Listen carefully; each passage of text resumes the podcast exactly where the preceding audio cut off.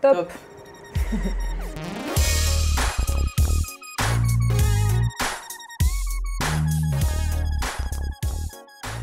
Du coup, toi, je sais que t'es. T'étais gilet jaune avant. On t'a.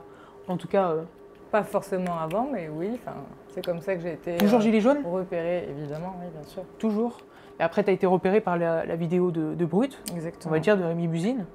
Renseignez-vous sur le référendum d'initiative populaire qui est exactement la même chose que ce qu'avait proposé euh, François Asselineau. Vous, vous, voilà, le, le candidat que vous souteniez à la présidentielle, c'était François Asselineau, clairement. Bah évidemment, évidemment, mais encore une fois, ce qui me désole moi, c'est que quand je parle avec les gens, ils ne le connaissent même pas. Comment ça s'est passé? C'est François Asselineau qui t'a contacté ou c'est les équipes de l'UPR Hum, Je ne saurais pas te dire, je pense que c'est plutôt les équipes effectivement de l'UPR parce que Ouais. la vidéo est remontée euh, du bas vers le haut et euh, est arrivée effectivement sous les yeux de, de François Asselineau, mais c'est l'équipe UPR TV entre autres qui, euh, et François Asselineau qui ont pris l'initiative de, de m'inviter à le rencontrer. ouais. Euh, J'entends un petit accent. Je juge peut-être que c'est Montpellierin. Oui. Montpellier Tu es bien informé ou alors que tu as une ouïe très développée? Je connais très bien Languedoc-Roussillon, mais c'est vrai que je sais, je sais que tu as fait des projets associatifs. Par exemple, un stade pour Gaza, en tout cas, tu as participé.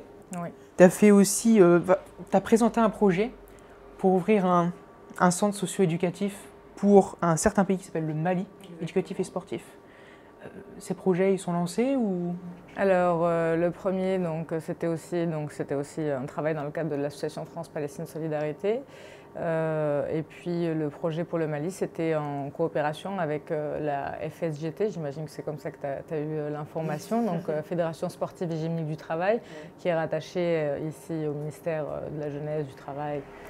Et euh, non, malheureusement, euh, la conjoncture de l'époque euh, n'était pas favorable à un quelconque projet au Mali, puisque c'était en 2013 et c'était enfin, fin 2012, euh, début 2013, et donc c'était au moment où il y a eu tous les problèmes avec euh, ACMI, etc., euh, l'Azawad. euh. donc c'est un projet qui a été malheureusement avorté, mais effectivement, je ne perds pas, de, de- je ne perds pas le nord parce que c'est mon projet de vie que de me réinvestir dans une fondation. Alors là, tu es, deuxième euh, on va dire de la liste UPR, l'Union populaire républicaine, euh, où François euh, euh, mène cette liste. C'est bon? Ta carrière politique est lancée? Absolument pas. Non, c'est ce que je disais, à monsieur, il y a deux petites minutes. Euh, je n'ai aucune ambition euh, politique. Je n'ai, euh, voilà, j'ai accepté uniquement pour porter un projet politique qui me tenait à cœur. J'ai accepté aussi parce que l'un des arguments, c'était de dire que ma présence sur la liste pourrait favoriser les échanges, enfin pourrait peut-être aussi séduire au-delà des adhérents qui sont déjà assez classiques, qui sont déjà connus. C'était voilà, l'objectif, c'est que par ma présence, par par le fait aussi que je manifeste euh, au cours des manifestations des Gilets jaunes, c'est de Ouais. montrer que c'est un parti qui est très démocratique, qui est ouvert et porté sur l'humain et non pas euh, sur euh, des quelconques personnes qui auraient des ambitions euh, politiques. Mais normalement, tu devais être sur CNews, en tout cas dans le débat, le dernier débat où il y avait notamment, je crois, Florian Philippot, Fabien Roussel, et- etc. Mais ils n'ont pas voulu de toi en fait. C'était soit François Asselineau ou, ou rien. Exactement, oui. C'est un peu de la misogynie, ça, non?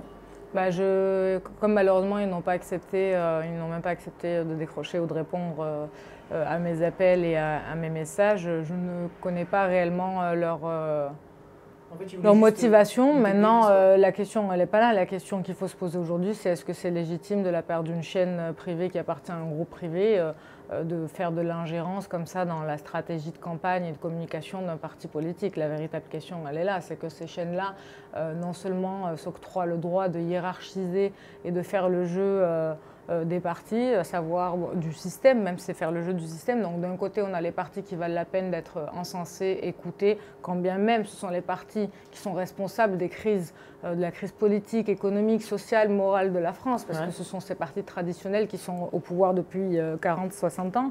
Euh, donc d'un côté, il y a ces partis-là qu'il faudrait mettre en avant, et puis de l'autre, il y a tous les partis qu'il faudrait ignorer. Et ce qui me dérange davantage, c'est que par parti, j'entends l'électorat qui va avec et toutes les personnes, tous les Français qui pensent comme ces partis-là ou qui portent ce projet politique.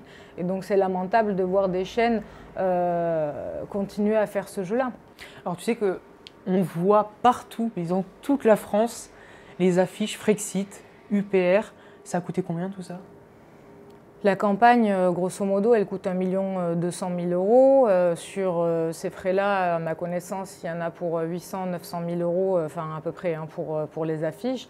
Et après, contrairement aux autres parties, donc il y en a pour 200 000 euros, si je ne dis pas de bêtises, pour coller les affiches un peu partout, comme tu le dis, mais contrairement aux autres parties, l'UPR euh, ne compte que sur la force, euh, sur ses forces vives, à savoir ses militants et euh, ses adhérents pour coller. En parlant des autres partis, au niveau des idées, pourquoi vous n'avez pas fait une union entre l'UPR et les Patriotes?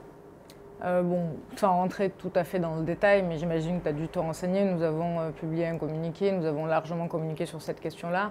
Après, il y a, beaucoup de gens plusieurs raisons, et puis les raisons sont simples. Je veux dire, l'UPR est un parti euh, qui défend et qui porte le Frexit depuis 12 années. a priori, si un quelconque, un quelconque personnage politique de la sphère médiatique et politique souhaite rejoindre l'UPR, souhaite rejoindre justement François Asselineau et l'UPR dans, dans, cet esprit de Frexit, c'est à eux de faire la démarche et non pas l'inverse.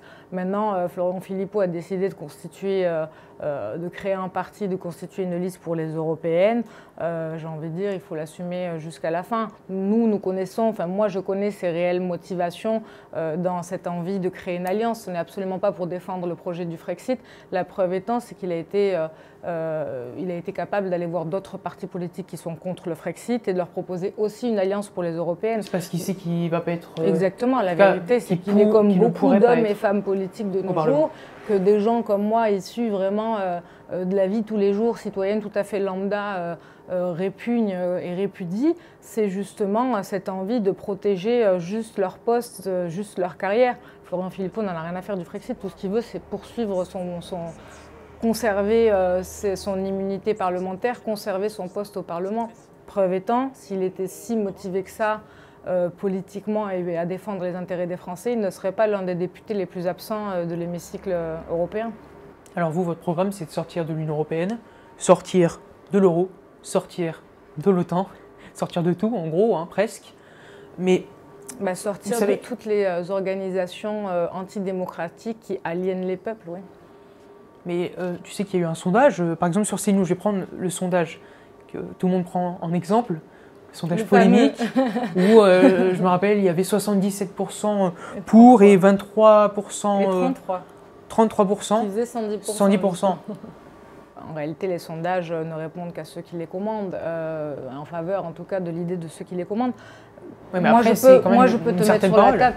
Moi, je peux te mettre sur la table d'un sondage qui est sorti il y a trois semaines et qui dit l'inverse aussi, qui dit que les Français sont euh, plus ferveurs, enfin plus euh, plus en accord avec le Frexit euh, que le fait de se maintenir dans l'Union européenne. sondage, c'était 40%, qui... 40 des gens qui... Et quand bien même, je rappelle quand même qu'à l'origine, il n'y a pas si longtemps, en 2005 tout juste, les Français avaient voté 55% euh, non à la constitution de l'Union européenne et ils l'ont eu deux ans après grâce à Nicolas Sarkozy. Donc j'ai envie de dire, la question, elle n'est pas là. La question, c'est qu'aujourd'hui, sur ces fameux médias, il est temps d'organiser de véritables débats démocratiques avec euh, des personnes qui sont euh, au cœur de ces questions-là, hein, notre appartenance à l'Union européenne, des débats sur l'euro, des débats sur est-ce que oui ou non euh, les Français ont intérêt, ont intérêt à, être dans l'OTAN.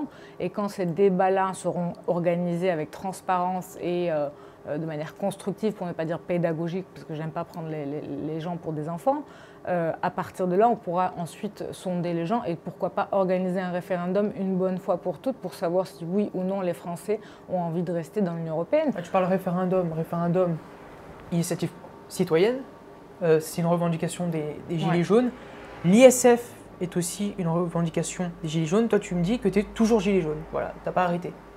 Qu'est-ce que, ça veut dire être gilet jaune? La question, elle est là. Est-ce que gilet jaune, ça ne veut pas tout simplement dire être un Français révolté euh, qui a envie euh, de se mobiliser et qui a envie de changer les choses dans son pays? Moi, je pense que c'est ça la définition de gilet jaune. C'est pas sortir avec un gilet jaune sur soi. En tout cas, tu l'es toujours. en tout cas, c'est une revendication des gilets jaunes, euh, l'ISF, mais en fait, vous voulez remettre l'ISF, mais en fait, ça a été remplacé par l'IFI, l'impôt sur la fortune immobilière. Et selon le FCE, ce qui est un, organisme indépendant, voilà, dans, l'Europe, l'ISF ne cause pas euh, si grand départ massif. En en 2016, ce n'est pas l'ISF qui a fait partir. Euh, non. Donc c'est un peu. remettre l'ISF et que c'est vraiment valable. La question, pourquoi les gens demandent, euh, pourquoi les gens réclament le retour de l'ISF et d'ailleurs pourquoi aussi ils ne l'auront pas? Le petit dent, c'est que euh, les gens qui sont euh, ensevelis sous la pression fiscale en France, qui travaillent, parfois qui cumulent deux voire trois boulots et qui à la fin du mois ne s'en sortent pas, quand ils voient qu'un président de la République, une fois élu, est capable de, demander aux gens d'aller gratter 5 euros d'APL à des gens qui, si euh, ils bénéficient des appels, c'est qu'a priori ils en ont besoin, et de l'autre côté, il est capable de faire des cadeaux de plus de 40 milliards d'euros. La question, elle est là c'est une question symbolique, l'ISF, avant d'être une question effectivement de dépenses et de recettes publiques. Évidemment que les caisses de l'État, si on est prêt à vendre les aéroports de Paris, NJ, la Française des Jeux, pour euh, quelques milliards d'euros, c'est qu'a priori, euh, on ne peut pas cracher sur euh, l'apport de, fiscal de, l'ISF. En parlant, en parlant d'NJ. Et, juste pour terminer, la deuxième chose, et qu'il faut comprendre, c'est que l'ISF ne reviendra pas, tout simplement parce que ça fait partie aussi des directives européennes. Euh, l'ISF ne, ne, reviendra pas en France. Pas plus, le rapport des grandes orientations politiques et économiques Exactement. Euh, vous voulez renationaliser aussi TF1 C'est un peu bête, non? Il y a Arte, euh, il y a France 2, France 3, il y a le service public.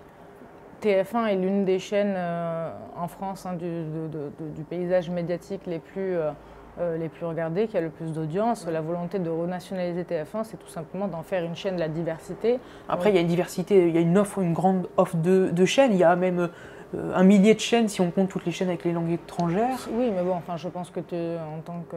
Personne ne regarde les chaînes chinoises, c'est ça? Non, non, c'est pas ça. C'est que tout simplement, si on regarde les médiamétries, euh, TF1 est une des chaînes les plus consultées. Notre volonté, nous, par la nationalisation euh, de cette chaîne, c'est tout simplement de permettre aux Français un accès plus large, diversifié à toutes les cultures du monde et ne pas en faire juste un outil de, de, communication atlantiste et euh, états-unienne à outrance. Merci beaucoup, Zaman. Ben, merci à toi. C'est très gentil d'être venu. Malheureusement, il faut que je ferme le bar. Tu peux finir ton verre. Je suis pas méchant quand même. merci, merci beaucoup.